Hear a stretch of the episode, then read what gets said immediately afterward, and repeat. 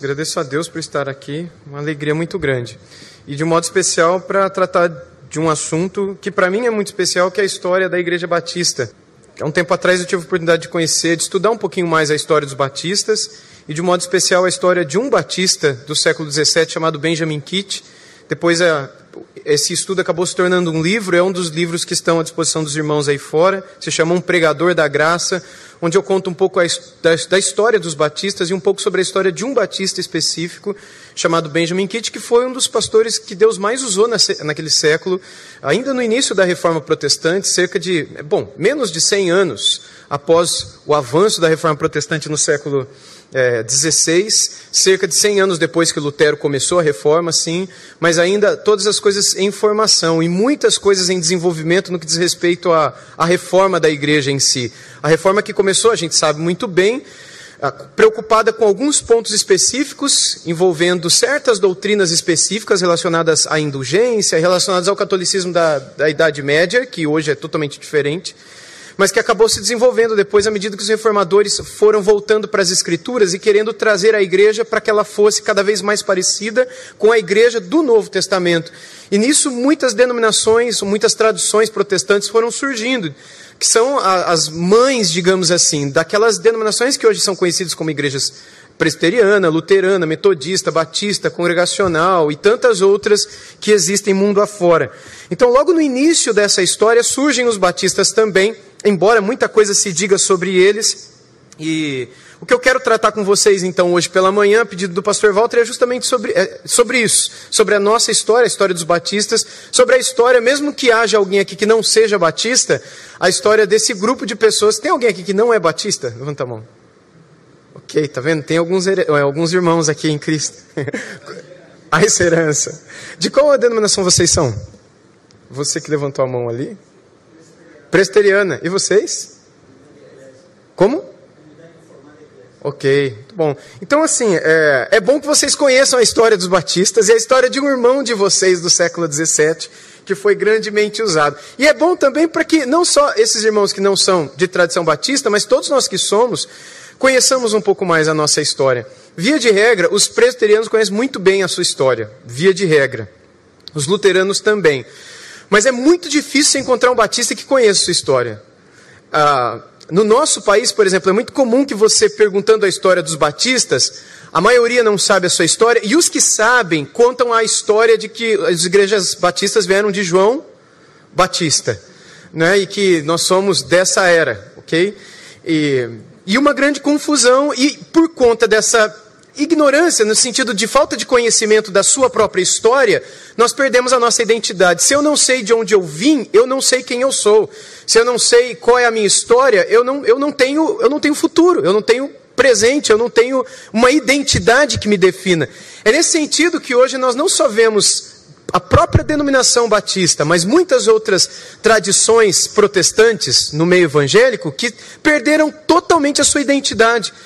Algumas por desconhecerem totalmente a sua história, outras por ignorarem a sua história, que está muito bem definida nos livros, mas que eles não estão nem aí para conhecer de onde vieram e quem são. E por isso acabam hoje se transformando numa uma série de coisas que, enfim, se parecem mais com o tempo de hoje, com o mundo de hoje, do que com aquilo que o Senhor gostaria que a sua igreja realmente fosse. Bom, então vamos lá ao assunto. A história dos batistas. Quando a gente pensa um pouco na história dos batistas, falar sobre a história desse grupo cristão é falar um pouco sobre um povo para quem as doutrinas da graça eram centrais ou foram muito especiais no início de sua, da sua própria história. A igreja batista, assim como outras da sua época, elas estavam cheias de júbilo com relação a voltar para aquilo que era central no, ah, na doutrina do Evangelho, na mensagem da salvação de Deus. Não só os batistas depois, mas desde os primeiros reformadores, e muito antes dos reformadores, muitos pré-reformadores, como eles são chamados, antes do século XVI, que queriam trazer a igreja de volta para a Bíblia, queriam, fazendo com que a igreja voltasse para aquilo que é central na fé cristã. E não ficasse perdendo tempo discutindo coisas periféricas que nos dividem naturalmente, às vezes saudavelmente, às vezes de uma maneira absurda. Mas voltar naquilo que é central, para que aquilo que nos conduz seja o mais importante na palavra de Deus. E fazendo isso, eles acabaram voltando para essas doutrinas relacionadas à graça de Deus, aquilo que é conhecido depois como as doutrinas da graça, E que, quando nós estudamos esses reformadores, nós percebemos que eram 11 as doutrinas da graça. Alguns diminuindo para sete, outras para cinco, como muitos hoje em dia as conhecem, outras mais, mas via de regra um consenso geral que seriam 11. Aquilo que a gente define hoje como os cânones de Dort, aquilo da tulipa, sabe? Aqueles cinco pontos, né, conhecidos como cinco pontos do calvinismo, os cinco solas e a justificação pela fé somente. Essas onze doutrinas como sendo centrais e como uma exposição resumida do que é a graça de Deus para a salvação da humanidade perdida. Bem, quando a gente pega a história desse grupo chamado de batistas, a gente encontra que o objetivo deles também era voltar para a graça, voltar para essas doutrinas centrais, para lutar contra o legalismo, contra a venda das indulgências, que era muito forte, não só no século anterior, no século XVI, quando a reforma começa, mas no século XVII também, quando os batistas eles começam como uma tradição com esse nome diante dos de fora. E a venda das indulgências ainda era muito forte, começou a diminuir um século depois dentro do catolicismo romano. E quando nós começamos a estudar, a gente percebe que existem três linhas gerais relacionadas aos batistas. Então, qual é a origem dos batistas? Via de regra, o que nós encontramos são três linhas. A primeira é o sucessionismo batista, também conhecido como JJJ, talvez você já tenha ouvido essa expressão, é Jerusalém, João, Jordão. Isso tudo é baseado num livro do Carroll, J.M. Carroll, um americano que já faleceu há um tempo escreveu um livro chamado Rastro de Sangue. Já ouviram falar desse livro? Rastro de Sangue é muito conhecido no meio batista, mais aqui no Brasil do que quase em qualquer outro lugar do mundo. É, e que, embora os historiadores, inclusive batistas, não o considerem como um livro de história, ah, infelizmente muitos o consideram. Por que, que não consideram como livro de história os historiadores, inclusive os batistas, os principais historiadores batistas hoje no mundo? Porque não há fontes de pesquisa, não há, não há notas de rodapé, não há ah, nada que justifique as as ideias que ali são colocadas. Como, por exemplo, que a Igreja Batista veio de João Batista. Ou seja, é, assim, indo às últimas consequências, imagina que Jesus foi batizado por João Batista, certo? Então Jesus se tornou um, óbvio. É óbvio então que a Igreja Batista ela é de antes de Cristo, vocês estão entendendo? Porque antes de Jesus começar o seu ministério, a igreja já existia. Jesus se tornou batista e os presbiterianos, os demais irmãos, saíram. Depois a igreja católica saiu da batista e as demais evangélicas saíram da católica. Então, se quiser voltar para a igreja mãe, volta tudo para a católica, da católica volta para a batista, a igreja mãe. Então, essa ideia de um sucessionismo estrito, orgânico estrito, como muitos historiadores a rigor chamam, popularmente seria o rastro de sangue, porque eles acreditam que desde João Batista até hoje, ao longo da história, esse grupo sempre existiu. Embora com nomes diferentes, e sempre foi perseguido, sempre foi um grupo paralelo à própria história da Igreja Católica Apostólica Romana, que oficialmente começa só após o século 6, 7, oficialmente, com um bispo em Roma liderando sobre os demais. A igreja em Roma já existia, mas não com a autoridade que somente após o século 7 ela ganha. Então esse essa visão acredita que ao lado, paralelamente à Igreja Católica Apostólica Romana, sempre existiu uma Igreja Católica Universal, ou geral, ou enfim, chamada de Batista, tendo tantos outros nomes, como por exemplo, os paulicianos, os albingenses, os valdenses, os montanistas, que eram um grupo herege. Mas até grupos hereges são colocados nesse meio. Quando você pega o raso de sangue, o grupo fundado por Montano está ali no meio. Uh, alguns supõem até que os marcionitas fossem parte dessa geração. Os marcionistas são hereges, assim, totalmente, né? E outros grupos que durante a história da igreja são conhecidos como grupos que se afastaram totalmente da palavra de Deus, totalmente da Bíblia, pregando doutrinas é, erradas, heréticas de fato, e que são colocadas nesse meio. O fato é que historicamente a gente não tem comprovação de nada disso, ou a ligação, pelo menos, que esse grupo é, histórico tenha com, os, com a denominação moderna chamada batista. Bem, o segundo grupo, eu tenho 50 minutos, então eu vou ser bem rápido aqui, bem sucinto naquilo que eu vou falar para vocês. A gente não vai entrar a fundo, depois no momento de perguntas, caso vocês queiram aprofundar um ponto ou outro mais, a gente pode tentar fazer isso no tempo que a gente tiver. Uma outra afirmação que se faz é que os batistas talvez tenham vindo dos anabatistas. E isso se dá por conta do, do nome, só por no, causa do nome porque anabatista, batista parece a mesma coisa, então, e os anabatistas batizavam novamente as pessoas, rebatizavam as pessoas, coisa que os batistas não gostavam de afirmar, a questão do rebatismo. Até hoje, muitos batistas dizem isso, que quando uma pessoa é batizada, ela não é rebatizada, porque não existe rebatismo biblicamente falando, existe batismo. Se não se considera um batismo outro que tenha acontecido, então não se considera, se fosse rebatismo, consideraria aquilo como um batismo. Como não é batismo, foi qualquer outra coisa, então a pessoa é batizada, não foi rebatizada. Por exemplo, o cara era da Igreja Universal do Reino de Deus, vamos supor, ou de alguma outra denominação que 98% dos evangélicos não consideram como sendo um batismo bíblico, certo? E aí a pessoa diz que ela é batizada naquela igreja, da maneira como eles são batizados lá, ou seja, de uma maneira totalmente não bíblica, embora seja por imersão, mas a quantidade de água aqui não tem nada a ver.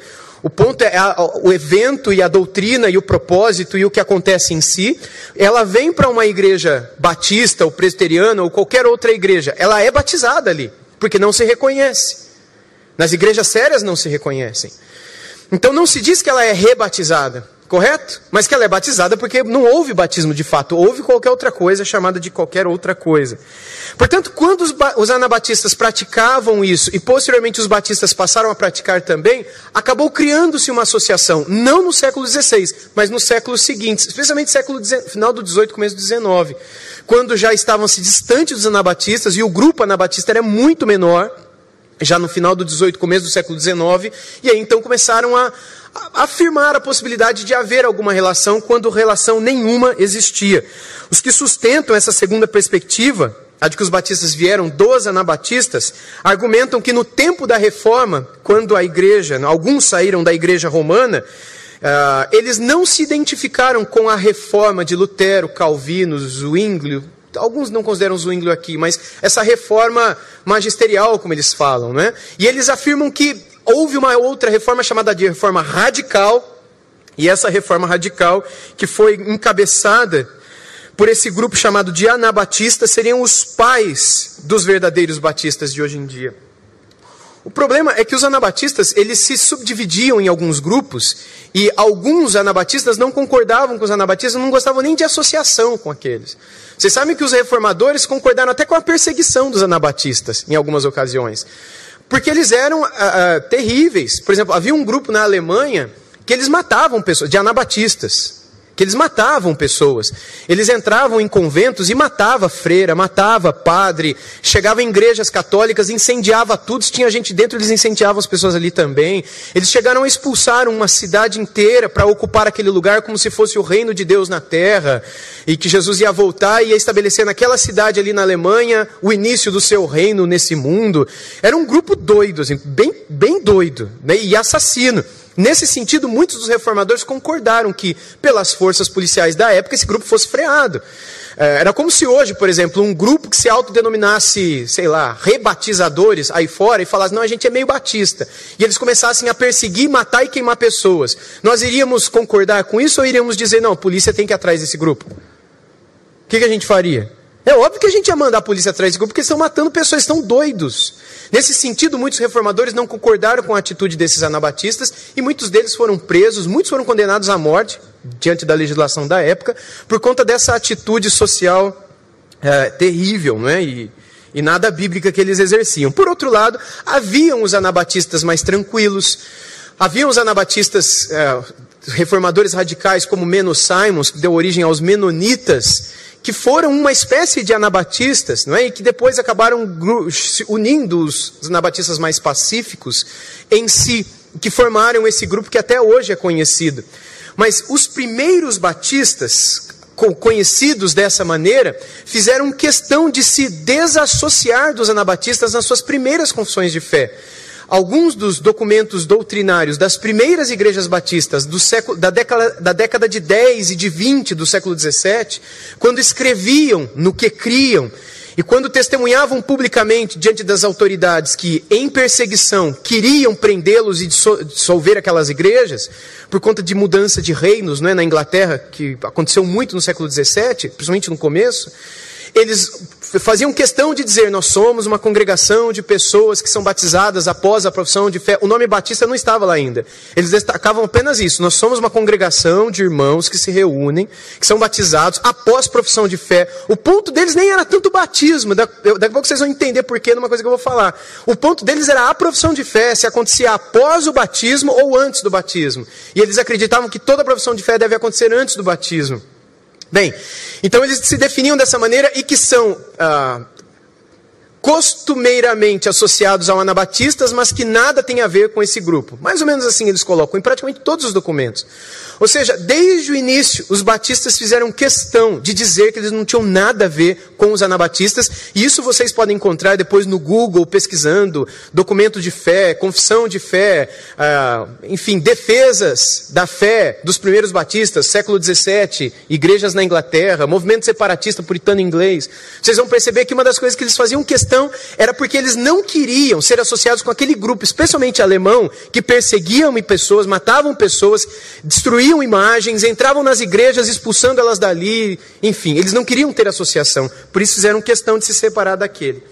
E uma terceira linha de estudo da história dos batistas é essa que diz que eles vêm do movimento puritano separatista inglês, não inglesa, inglês.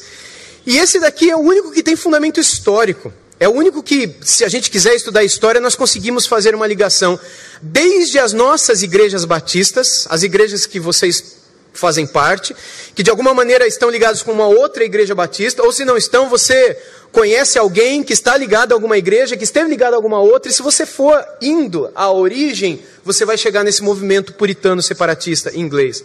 De um modo muito rápido, por exemplo, a nossa própria, a Convenção Batista Brasileira, que foi a primeira denominação batista aqui no Brasil, eles vieram como fruto de um esforço missionário norte-americano, da Convenção do Sul batista norte-americana, que por sua vez foi formada depois de um tempo como fruto de alguns uh, puritanos ingleses, separatistas, batistas, que imigraram para a América do Norte, da Inglaterra, e que em si formavam um grupo na Inglaterra antes de irem para os Estados Unidos, e depois de alguns séculos formarem a convenção, depois mandou missionário aqui para o Brasil e formou as nossas igrejas aqui. Lá na Inglaterra, no início do século XVII, esse grupo ele era um grupo reformado. E a gente percebe isso pelas suas doutrinas. Essa terceira, então, e principal perspectiva, que pelo que vocês percebem é a que eu defendo, que é a que eu sigo, inclusive nesse meu livro sobre a história dos batistas, é, ela defende que os batistas surgiram desses movimentos. Tanto o movimento puritano, na Inglaterra, quanto o movimento separatista também. Rapidamente, movimento separatista porque não concordava com a reforma que a igreja anglicana fez. Eles se separaram do catolicismo, mas mantiveram uma série de coisas, inclusive adotaram certas coisas que nem no catolicismo romano eram aceitas. E eles começaram a praticar isso. E um grupo, influenciado por aquilo que estava acontecendo na Suíça, na Alemanha e em outros lugares da Europa, querendo trazer a, a igreja para mais perto da Bíblia, exigiu isso, um grupo de pastores principalmente pastores da igreja anglicana, que a igreja anglicana se purificasse de tudo aquilo que era uma espécie de resquício de romanismo e que era uma espécie de inclusão de outras coisas que nada a ver tem com a Bíblia. E esse grupo, então, em alguns períodos foram expulsos da igreja anglicana e perseguidos, em outros momentos, eles foram tolerados dentro da, Inglaterra e pela igreja anglicana. Mas esse grupo acabou sendo conhecido como grupo separatista. O pessoal queria se separar. Enquanto alguns, posteriormente, acabaram ganhando também jocosamente o apelido de puritanos, porque eles queriam ser mais puros no que diz respeito à roupa, eles queriam ser mais puros no que diz respeito à liturgia. Eles queriam ter uma vida mais simples, uma vestimenta, uma prática litúrgica, tudo mais simples, mais puro. É, enfim, despido de toda essa pompa e circunstância que a igreja anglicana vive. Então, essa, esse desejo pela pureza e simplicidade da vida cristã acabou dando a esses cristãos esse título de serem puritanos. E aí vem esse movimento puritano e o movimento separatista. No meio desse grupo é que, é que surgem os batistas. Bem, logo no início, a gente vê que dois grupos se destacam. O primeiro deles é o grupo dos batistas gerais, e o segundo deles, o grupo dos batistas particulares. Eu vou falar deles dois aqui para vocês. Esses dois grupos é, deram origem aos batistas, e eles se dividiam por conta de uma das doutrinas da graça que é o terceiro dos cânones de Dort, que diz que trata né, sobre a expiação geral ou a expiação limitada, não é? a expiação particular ou a expiação universal. E na divisão desse ponto é que esse grupo se dividiu. Quando tudo começou, a gente tem como principal fundador o John Smith, que é o conhecido como fundador dos batistas. Ele nasceu em 1570 e morreu em 1612. E o John Smith, ele era um pastor anglicano. Ele era membro da igreja anglicana, a igreja da Inglaterra, a igreja fundada pelo rei Henrique VIII, quando ele queria se afastar de Roma e casar de novo, e, enfim, ter toda aquela história que a gente sabe no século XVII. Ele funda a igreja que existe até hoje, cuja chefa é a rainha da Inglaterra, né? O chefe é o rei, a rainha da Inglaterra dessa denominação, dessa igreja, que está espalhada pelo mundo todo. Lá na Inglaterra, a igreja anglicana, fora da Inglaterra, ela costuma ser chamada de igreja episcopal.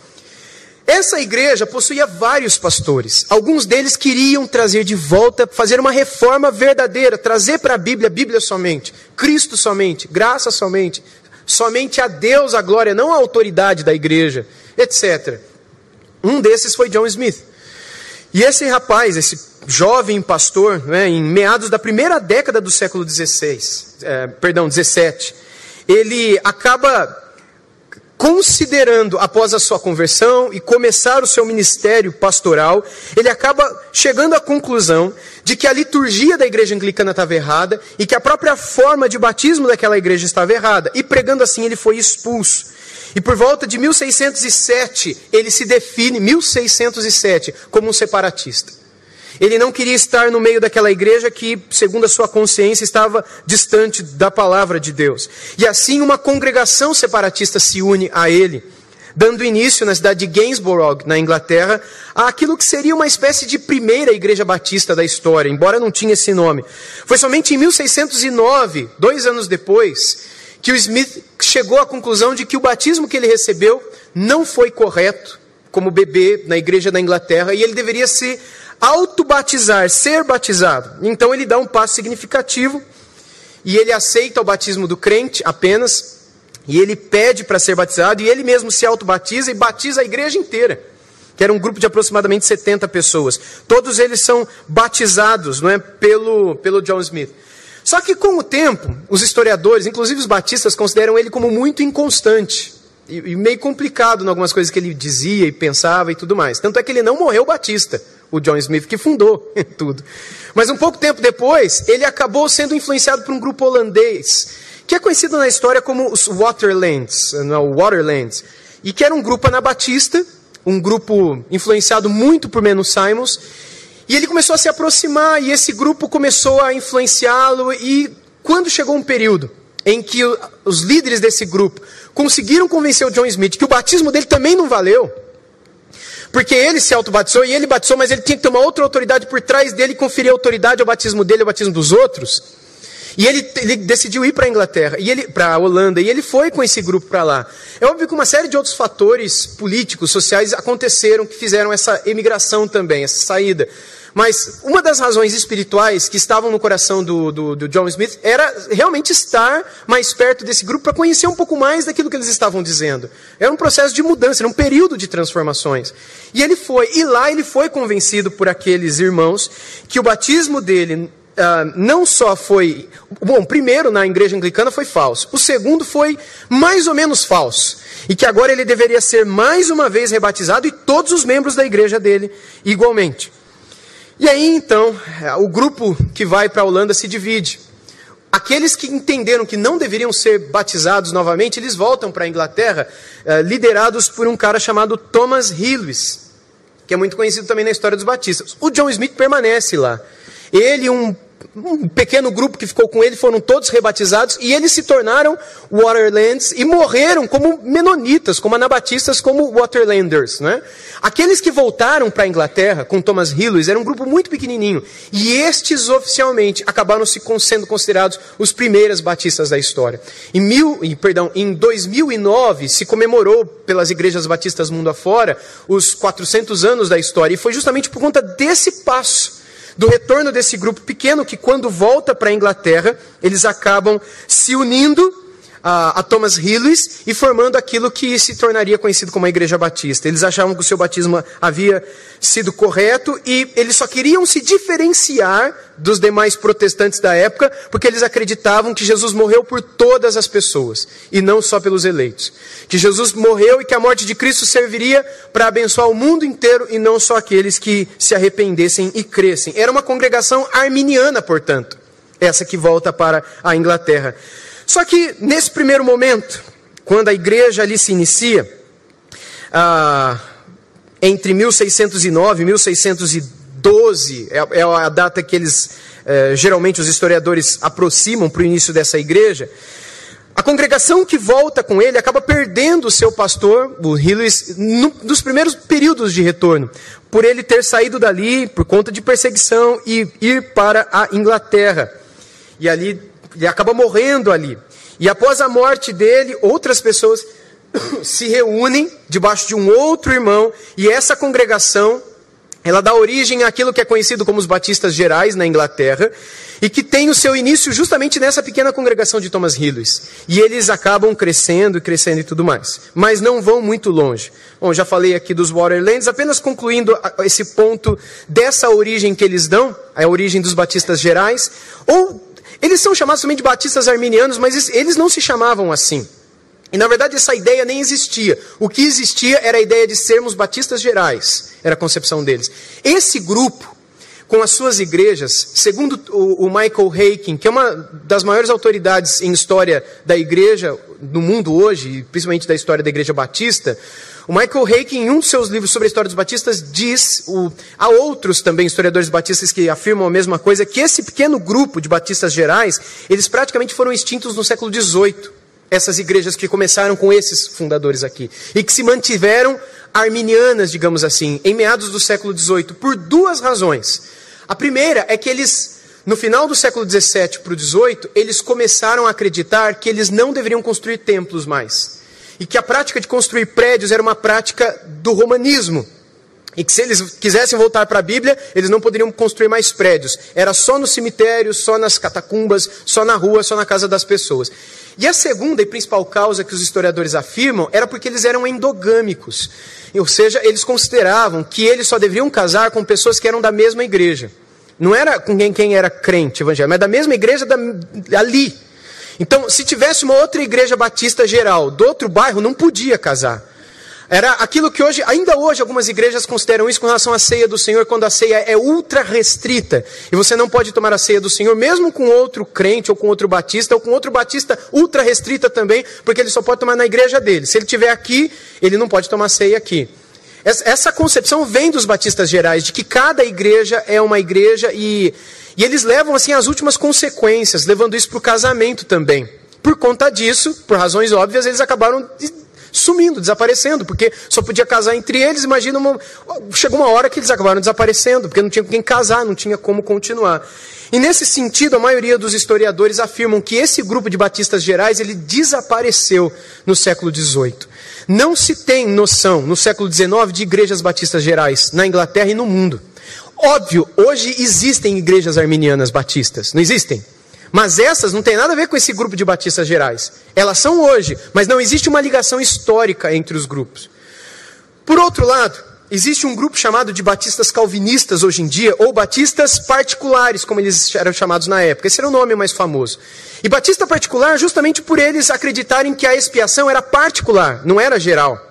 A expiação era limitada, no sentido de que a eficácia da morte de Cristo na cruz descia ou era aplicada apenas na vida daquele que se convertesse de fato, se arrependesse e cresce. Então, Jesus morreu na cruz. A expiação de Cristo na cruz tem poder sobre todo mundo? Esses irmãos diziam o seguinte: não. Porque se for assim, a gente não precisa sair evangelizando. Já que a morte de Cristo é eficaz para salvar o mundo inteiro, então a morte de Cristo é eficaz para salvar o mundo inteiro. A eficácia da morte de Cristo, da obra de Cristo, não depende da pessoa, se ela é eficaz. Se ela é ineficaz e depende do outro, então depende do outro. Agora, um ponto que a gente não pode deixar de considerar é o seguinte: quando esses irmãos começaram a aplicar a ideia de que é, ah, os crentes apenas se arrependendo dos seus pecados e crendo em Cristo para a sua salvação, eram aqueles que obteriam os méritos da obra de Cristo salvífica, esses irmãos, eles consideraram que se nós não evangelizássemos, se nós não fizéssemos missões, o mundo se perderia. E essa é a razão pela qual todo movimento de missões moderna nasce do movimento batista particular, dos batistas calvinistas. Os batistas gerais não fizeram isso. Eles acabaram no finalzinho se tornando universalistas, por razões óbvias e por consequências óbvias dos desdobramentos da sua teologia.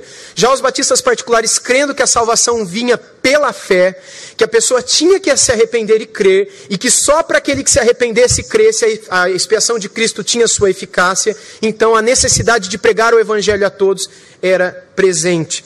Esse grupo de batistas calvinistas, ele surge do meio dos batistas gerais. É no meio dessas igrejas batistas gerais que os batistas particulares ou batistas calvinistas começam a, a pregar, começam a, a, a anunciar as suas a, concepções com relação ao Evangelho. Em 1616, portanto, debaixo do pastoreio de um homem chamado Henry Jacob, surge aquela que é considerada a primeira igreja batista calvinista da história. E essa igreja ela ficou conhecida como a igreja do JLJ, eu vou já colocar aqui nos slides, por conta do sobrenome dos três primeiros pastores dela, o Henry Jacob, depois o John Lathrop e o Henry Jesse. Veja a primeira, a primeira letra do sobrenome de cada um dos três, Jacob Lathrop Jesse, JLJ. É muito conhecida essa igreja. E essa igreja, no início do pastoreio desses irmãos, ela acabou abraçando as doutrinas da graça diferente como aqueles batistas gerais.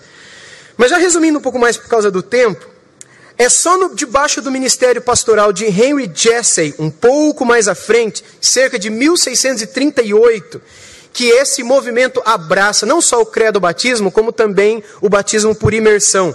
Até então, presta atenção nisso. Eu sei que vocês estão prestando atenção em outras coisas, mas presta atenção nisso. Até 1638, os batistas só batizavam por aspersão. Só batizavam por aspersão. Vocês sabiam disso?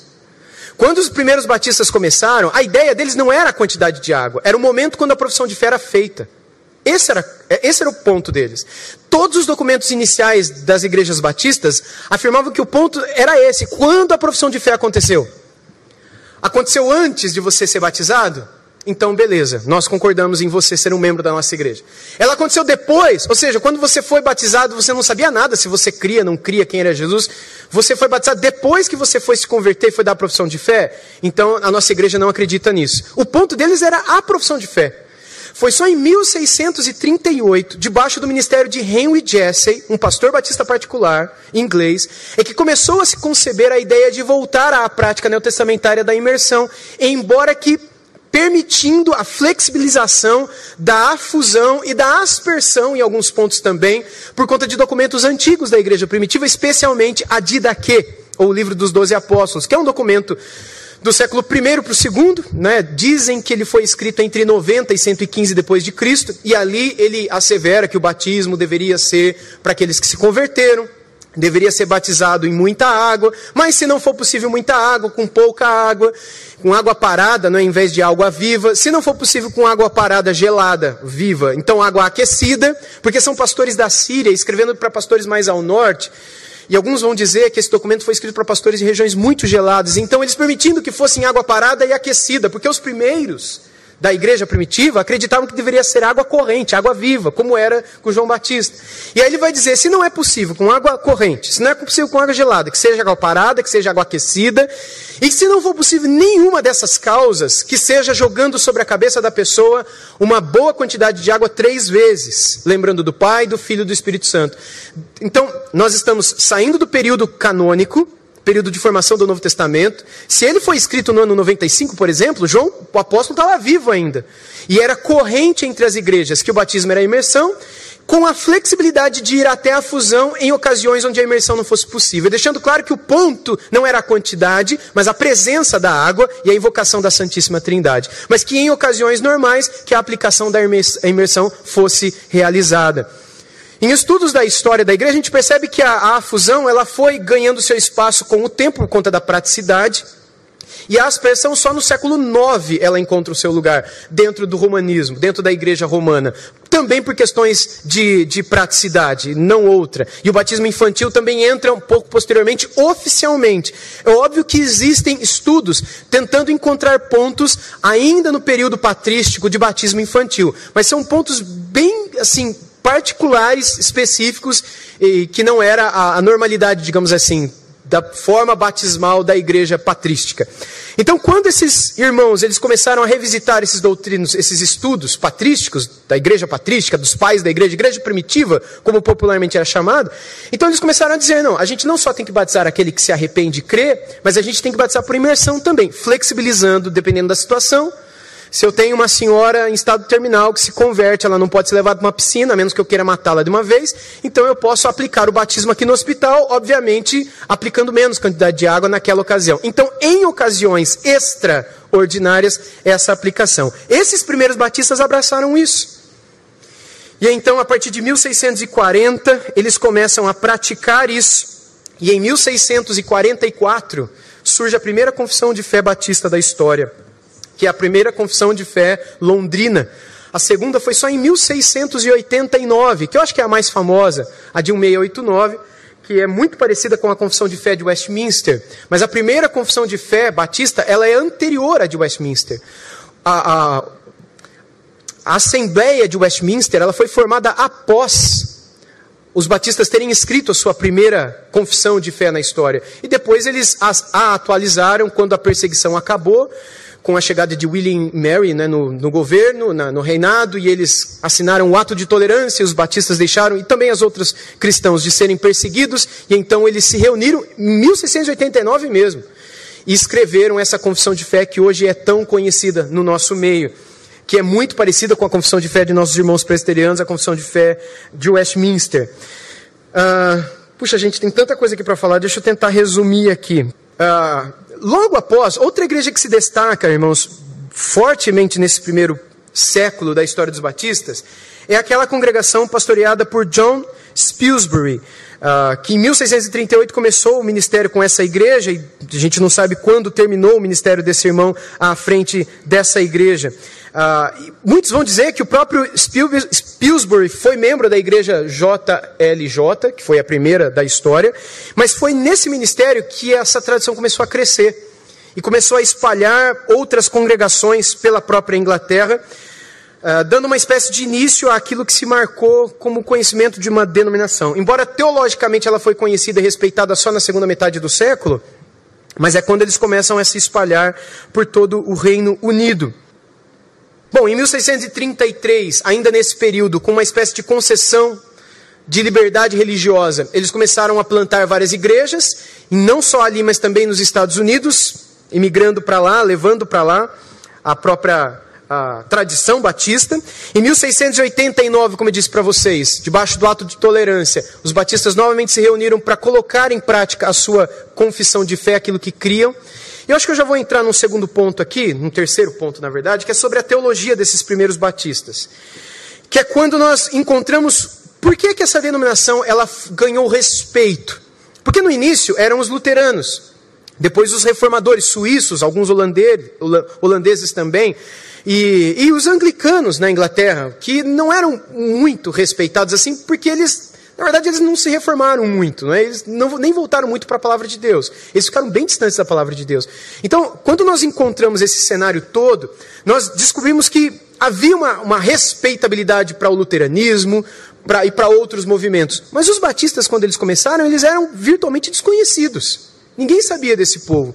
Foi graças a alguns irmãos que Deus usou grandemente para não só escrever sobre aquilo em que os primeiros batistas criam, mas também para dar identidade para as várias igrejas e pastores que pregavam debaixo daquela mesma confissão de fé. Respeitabilidade para essa tradição que depois saiu dali foi para a América e acabou se tornando a maior denominação cristã da América do Norte e depois se espalhou para o mundo inteiro e durante um tempo foi a maior denominação evangélica do mundo. E alguns dos principais, são vários, eu vou citar três aqui, pelo menos são três que eu gosto demais de ler o que eles escreveram, conhecer a sua história. Um deles foi esse daqui, o Nehemiah Cox. Nehemiah Cox ele foi filho de um pastor batista particular daquela época chamado Benjamin Cox. Uh, Nehemiah Cox, uh, ele era médico também, um médico muito habilidoso, segundo os historiadores. Ele era um profundo conhecedor de grego, hebraico e latim. E quando ele se converteu, ele acabou se mudando para Bedford e se tornou ovelha de um pastor batista muito famoso lá de Bedford. Escritor de vários livros famosos. Vocês lembram quem era pastor em Bedford? E que foi. É, escreveu um dos livros que são mais publicados depois da Bíblia na história. John Bunyan, que foi autor de O Peregrino. Ele acabou se tornando ovelha do John Bunyan, por conta das suas habilidades e tal. Ele acabou crescendo no respeito diante da congregação, os irmãos o reconheceram como pastor. Ele acabou sendo levado, encaminhado para ser pastor de uma congregação da igreja de, de John Bunyan, que ficava na cidade de Hitchin, pouco mais ao norte, próximo da cidade de Bedford, que já é ao norte de Londres. Né? E ali, Nehemiah Cox não só desenvolveu o seu ministério mas também o seu, de pregação, mas o seu ministério de escrita, que foi profundamente respeitado e conhecido. Ele acabou se tornando muito amigo de um outro uh, inglês chamado John Owen. John Owen, que foi um grande teólogo, muito conhecido, teólogo congregacional. E John Owen acabava, acabou admirando demais o Nehemiah Cox e por conta desse respeito acabou se interessando por essa denominação chamada de Batista. Enfim, uma das coisas que era muito fortes para Nehemiah Cox era a concepção do pacto da graça e a doutrina do pacto, e a maneira como, por meio de alianças e de pactos, Deus demonstra sua graça ao longo da história. E como, desde o jardim do Éden até o período da nova aliança, o novo pacto, o novo testamento em que estamos, o Senhor revela graça e misericórdia salvando pessoas. E aí então ele derrama o seu conhecimento sobre as doutrinas da graça. Nehemiah Cox foi um desses irmãos. Um outro que eu já mencionei aqui para vocês é o próprio John Bunyan. John Bunyan, ele é muito conhecido pelo seu livro O Peregrino, mas não é só pelo Peregrino que ele era conhecido naquela época. Ele escreveu muitas outras ficções, a maioria delas enquanto esteve preso, por conta da perseguição religiosa em períodos no século XVII em que Morre rei, entra rei, sai rei. Se o rei que entra é tolerante aos protestantes, eles estão de boa. Mas se ele é católico roxo, é contra os protestantes, eles são perseguidos ou mortos. Então, principalmente nos períodos de perseguição, John Bunyan escreveu a maioria dos seus livros, alguns deles de ficção, alguns deles de teologia. Mas em todos eles, o que se destaca é sempre a mesma coisa: a graça de Deus em salvar homens pecadores, mortos em seus delitos e pecados, incapazes por si só de se entregarem a Cristo Jesus. Por meio dessa literatura, não a doutrinária, mas a ficcional, é que as doutrinas da graça no meio dos batistas acabaram se.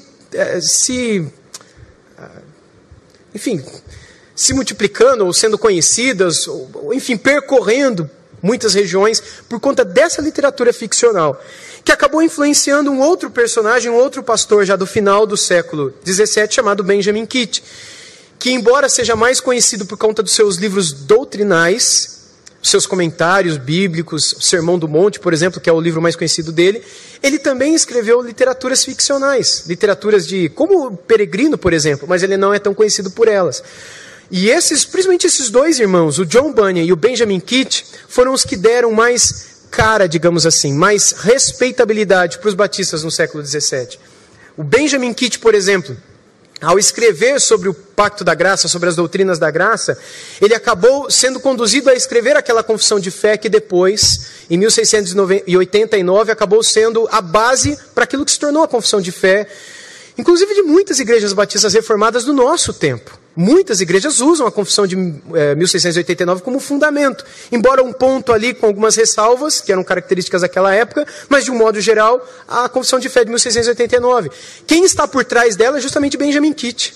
Justamente Benjamin Kitt, que em 1688 quase morreu, que é muito curioso e, pela graça de Deus, ele sobreviveu a uma situação terrível de enfermidade e acabou morrendo em 1704, em uma ocasião muito interessante, que numa outra oportunidade a gente entra nesse ponto. Mas o ponto de todos esses irmãos sempre foi destacar isso. Cristo é o cabeça e a raiz de uma nova aliança. E essa nova aliança, que é a fonte da salvação, a fonte da graça e das bênçãos de Deus sobre a nossa vida, é derramada sobre nós por meio de uma decisão do próprio Deus e de uma graça do próprio Deus sobre nós. E essa graça não depende de nós. Esse é o ponto dele. Bom, algo interessante também para se destacar. Gente, eu separei um monte de coisa aqui para falar para vocês e na minha cabeça eu vou reorganizar tudo e resumir. Algumas coisas sejam interessantes, quem sabe na hora do momento de perguntas e respostas eu vou para outros pontos também. Mas algo que é interessante que a gente saiba é que Benjamin Kitt, ele funda uma igreja uh, em Londres, uh, em Horse Down, uma região na época era um pouco afastada do centro de Londres, hoje é na região central de Londres. E essa igreja, ela se torna uma das maiores igrejas da cidade de Londres, batista, e uma das principais, uh, não só em tamanho, mas também em em, em autoridade para influenciar as outras igrejas com relação à doutrina e o que é uma igreja batista. E essa igreja de Benjamin Kitt, depois ele morre, vira o século XVII, entra o século XVIII. Durante o século XVIII, um outro grande pastor batista se torna pastor dessa igreja, que é o John Gill. O John Gill, ele foi, tem muitos livros dele traduzidos em português. Ele foi o primeiro homem na história da igreja a fazer comentário bíblico da Bíblia inteira. Ninguém antes de John Gill fez comentário da Bíblia toda, nem João Calvino, nem ninguém. Né? Ele foi o primeiro homem a fazer um comentário da Bíblia toda, de Gênesis a Apocalipse. Foi pastor dessa igreja no século XVIII. Além de ser muito conhecido por conta de alguns debates públicos que ele entrou e que ele venceu com relação a questões doutrinárias com a própria igreja anglicana e por outras razões mais. E aí alguns outros pastores entram. No século XIX, um outro pastor dessa mesma igreja fundada por Benjamin Kitt também ganha notoriedade, fama e voz entre os batistas e no mundo todo. E se chama Charles Spurgeon. O Charles Spurgeon foi pastor da igreja fundada pelo Benjamin Kitt, mas isso no século XIX. E ele, mais uma vez, também ganha respeitabilidade e voz. E o fundamento. Quando a gente pega os sermões do, do Spurgeon, por exemplo, é muito comum nós o vermos citando John Gill e citando Benjamin Kitt e dizendo: Nós estamos aqui 200 anos depois dele, 250 anos depois dele, mas nós não perdemos o fundamento da nossa fé. Nós não perdemos o Evangelho, nós não perdemos aquilo que cremos, nós permanecemos sendo aquilo que éramos, por meio dos antigos pastores que antes de nós nessa localidade pastorearam. A, a igreja acabou mudando de lugar, não é? depois da de Horse Lie Down, eles foram para Newcastle, depois Newcastle Uh, aliás, antes de Newcastle, uh, New Park Street, depois Newcastle, ou uh, Elephant and Castle, onde eles estão ainda hoje, que é a igreja onde o Spurgeon uh, levou a igreja, né, no final do século XIX, já bem pertinho da gente, né, anteontem, comparado com Benjamin Kidd. Então, depois do Charles Spurgeon, infelizmente, alguns pastores liberais entraram ali, mas o pastor que está hoje lá, ele é reformado também, como os seus primeiros pastores o foram. Essa tradição de igrejas batistas particulares, ou seja, igrejas batistas reformadas, elas acabaram levando para toda a Inglaterra tudo aquilo que hoje nós conhecemos como igreja batista no mundo. Eu gostaria então de, de deixar isso para vocês como algo que, que, eu gostaria que ficasse claro uh, no tempo que temos. Nós temos dois grupos iniciais, os batistas gerais e os batistas particulares. Dentre os batistas gerais, eles praticamente desapareceram no século XVIII, meados do século XVIII, por duas razões. A primeira delas, a endogamia. A gente só casa com quem é membro da própria igreja local. E a segunda, nós somos contra construir prédios. Então, nós, as nossas igrejas serão muito pequenas e serão dentro das nossas casas. Então, se nós temos aqui três famílias, o meu filho vai casar com a sua filha. Não tem como escolher. E aí, sua filha vai casar com meu filho ou com o filho do outro irmão, que acabou de se converter aqui agora. Não tem opção. É, essa é uma das razões pelas quais os historiadores batistas sérios consideram a extinção dos batistas gerais. Já os batistas particulares, eles não tinham essas concepções. Eles eram reformados em absolutamente tudo. Absolutamente tudo.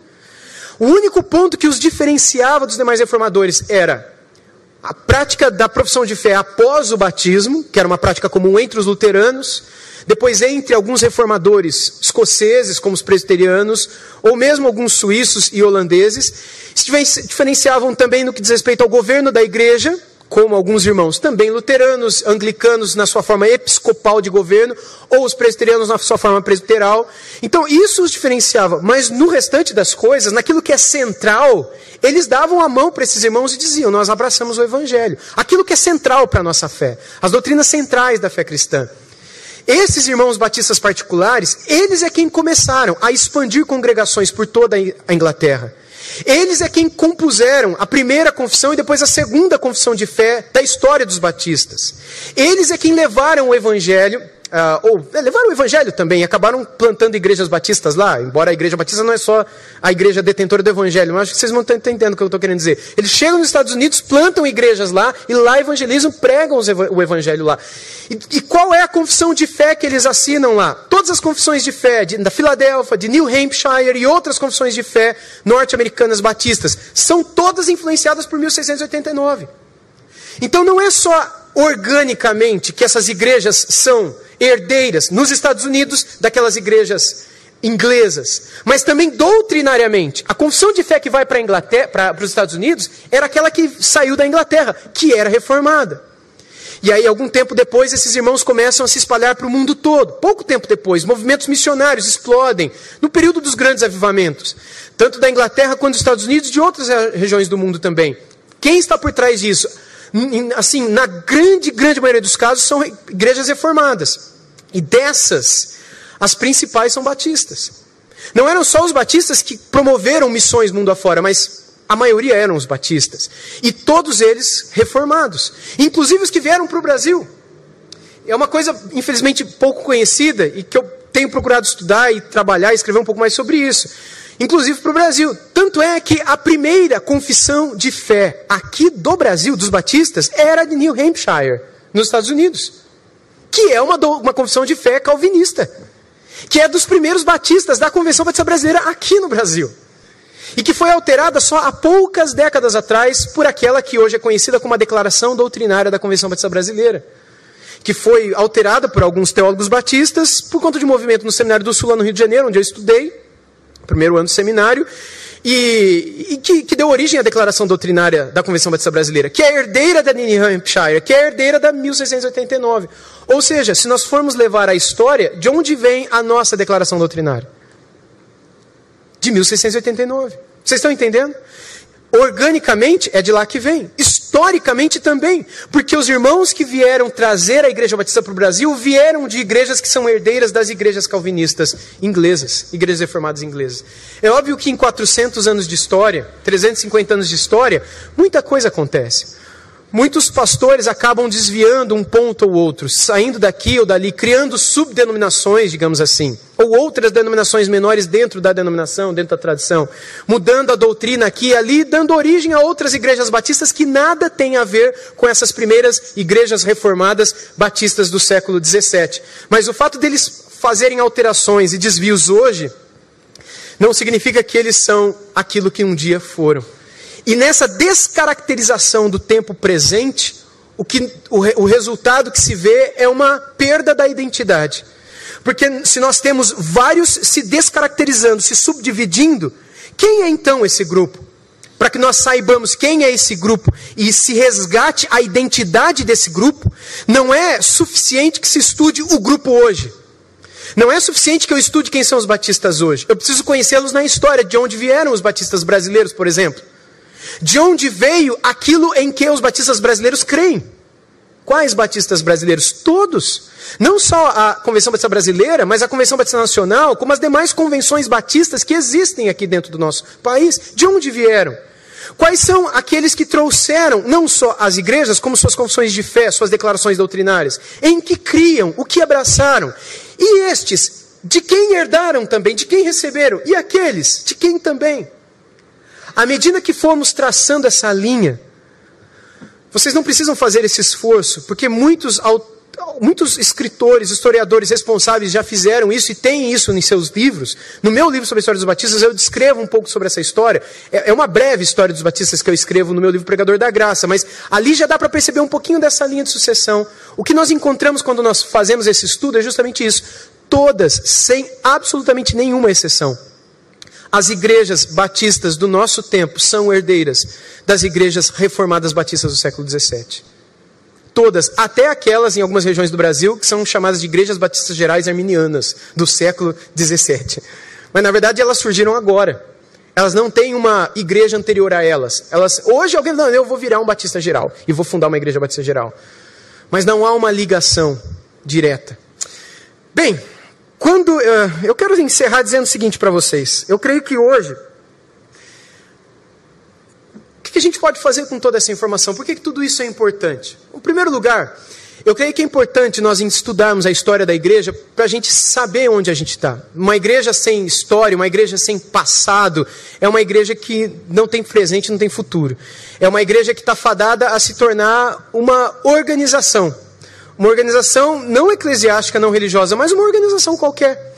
Com um termo passado, mas com uma história, eh, sem história e uma característica totalmente diferente daquilo que o nome dela pressupõe. É nesse sentido que qualquer um hoje pode pegar o nome Assembleia de Deus, Batista, Presbiteriano e colocar na placa, mas nada de Batista ou disso ou daquilo tem. Os irmãos sabem disso. Qualquer um pode fazer isso. E diante desse cenário, o que nós encontramos não é só a perda da identidade, mas também a perda do testemunho. Por conta de muitos irresponsáveis que acabam dando início a coisas que nada tem a ver com aquilo que eles colocam na placa lá fora. O que, a gente faz então? Se a gente quer trabalhar pela defesa do Evangelho, pela pureza, não só da história, porque o mais importante não é a história. O mais importante não é uma tradição ou outra. O mais importante é aquilo que esses irmãos têm guardado e têm pregado, que é o Evangelho de Cristo. E que muitas vezes é manchado justamente por conta dessa falta de identidade, dessa ignorância histórica mesmo. O que a gente faz é estudar a história. Não para pregar a história, mas para saber quem a gente é. Para a gente não se desviar e não fugir daquilo onde os nossos irmãos no passado tiveram. E também para que a gente seja inspirado por eles a fazer no presente aquilo que o Senhor os tocou no coração para fazer no passado. Quando a gente pega Hudson Taylor, William Carey e, e, outros pais do movimento missionário moderno e tantos outros missionários no tempo presente, e muitos outros pastores, como por exemplo o próprio Spurgeon e outros, que incentivaram a evangelização mundial, todos esses irmãos, eles o fizeram baseado em alguns princípios que são princípios valiosos dessa tradição reformada batista. Quando nós então voltamos a isso, nós também ressuscitamos no nosso coração e na nossa história também esse apreço e, e a urgência de não nos desviarmos do investimento em missões, em liderança, em evangelização, em envolvimento social, coisa que os batistas sempre fizeram desde o início, como por exemplo a, a bandeira da separação entre igreja e Estado Hoje em dia é consolidado para todos, não é? Que igreja é uma coisa, Estado é outra. A soberania das esferas. O Estado não tem que se meter na vida da igreja, a igreja também não tem que se meter na vida do Estado. O Estado não vai dizer para a gente o que pregar e a gente também não vai dizer para o Michel Temer o que, que ele tem que conduzir, como ele tem que conduzir a nação. Soberania das esferas separação entre igreja e Estado. Hoje, até a Igreja Católica Apostólica Romana, que por mais de 1.500 anos esteve de mão dados com o Estado, até hoje ela defende essa separação, mundo afora, só no Vaticano que não, obviamente. Lá a igreja e Estado é uma coisa só. Uh, e as demais denominações evangélicas também. Todas defendem isso. Mas quem é que começou a pregar isso? Foram os batistas. Foram os batistas particulares. Os batistas reformados. Essa é uma bandeira exclusiva dos batistas reformados ou dos reformados batistas, como eles se preferiam chamar. Essa é uma outra bobeira, mas que é interessante quando a gente estuda a história. Eles não se chamavam batistas reformados, eles chamavam reformados batistas. Não é a mesma coisa? Para eles, não. Primeiro, eles são reformados. Segundo lugar, eles têm uma concepção com relação ao batismo. Portanto, a ideia da Bíblia é maior do que o batismo. Ah, então o batismo não é importante? É lógico que é importante. Mas a ideia das doutrinas da graça, da palavra, do evangelho como um todo, está à frente do ponto batismo. Então, se eu tiver que brigar alguma coisa, eu vou brigar pelo evangelho ou vou brigar pelo batismo? O que, que é mais importante? O evangelho. É nesse sentido que eles se consideravam igrejas reformadas batistas. Hoje em dia, não faz diferença, né? Você pensar numa coisa ou em outra. Mas é interessante saber dessa distinção que eles faziam. Então, envolvimento com essas questões sociais, procurando levantar bandeiras de coisas públicas que, à luz da palavra, estão erradas e que precisam ser corrigidas pelo que a palavra ensina a ênfase na evangelização mundial e, enfim, fazer isso acontecer de verdade, levando o evangelho para o mundo todo, daí as juntas de missões que nascem esse movimento missionário, missional dentro dessas igrejas, e também a ênfase no evangelho, a ênfase no estudo da palavra. A, a preocupação, e com isso eu vou encerrar, a preocupação de focar nos cultos públicos, no estudo do evangelho, no estudo da palavra de Deus. As outras coisas são importantes? São, mas nada é mais importante do que o valor e o tempo dado à palavra de Deus. No século XIX, com o boom das igrejas reformadas batistas, especialmente cabeçadas por Spurgeon e os pastores que eram formados no seminário de Charles Spurgeon, lá em Londres, muitos deles eram contra até o cântico de corais na igreja, sabe coral? É, algum, houve alguns excessos, obviamente, mas eles começaram a dizer o seguinte: o culto é centrado na palavra. E, e é óbvio, naquela, naquele tempo, muitas igrejas anglicanas estavam, faz, faziam com que o culto fosse uma, um espetáculo. As pessoas vinham, assentavam, ouviam os coros, ouviam a homilia, ouviam os solos, ouviam os hinos, ouviam tudo, mas não cantavam, não participavam, não oravam juntas. Elas não tinham, elas vinham para assistir, não para cultuar. E eles começaram a dizer: o povo tem que cantar. Por isso, Benjamin Kitt escreveu um inário, um, um inário com mais de 500 hinos. Ele mesmo compôs, ele era um músico também, dizendo ao povo o que cantar. Eles escreveram literaturas para que as crianças liam essas historinhas de criança em casa.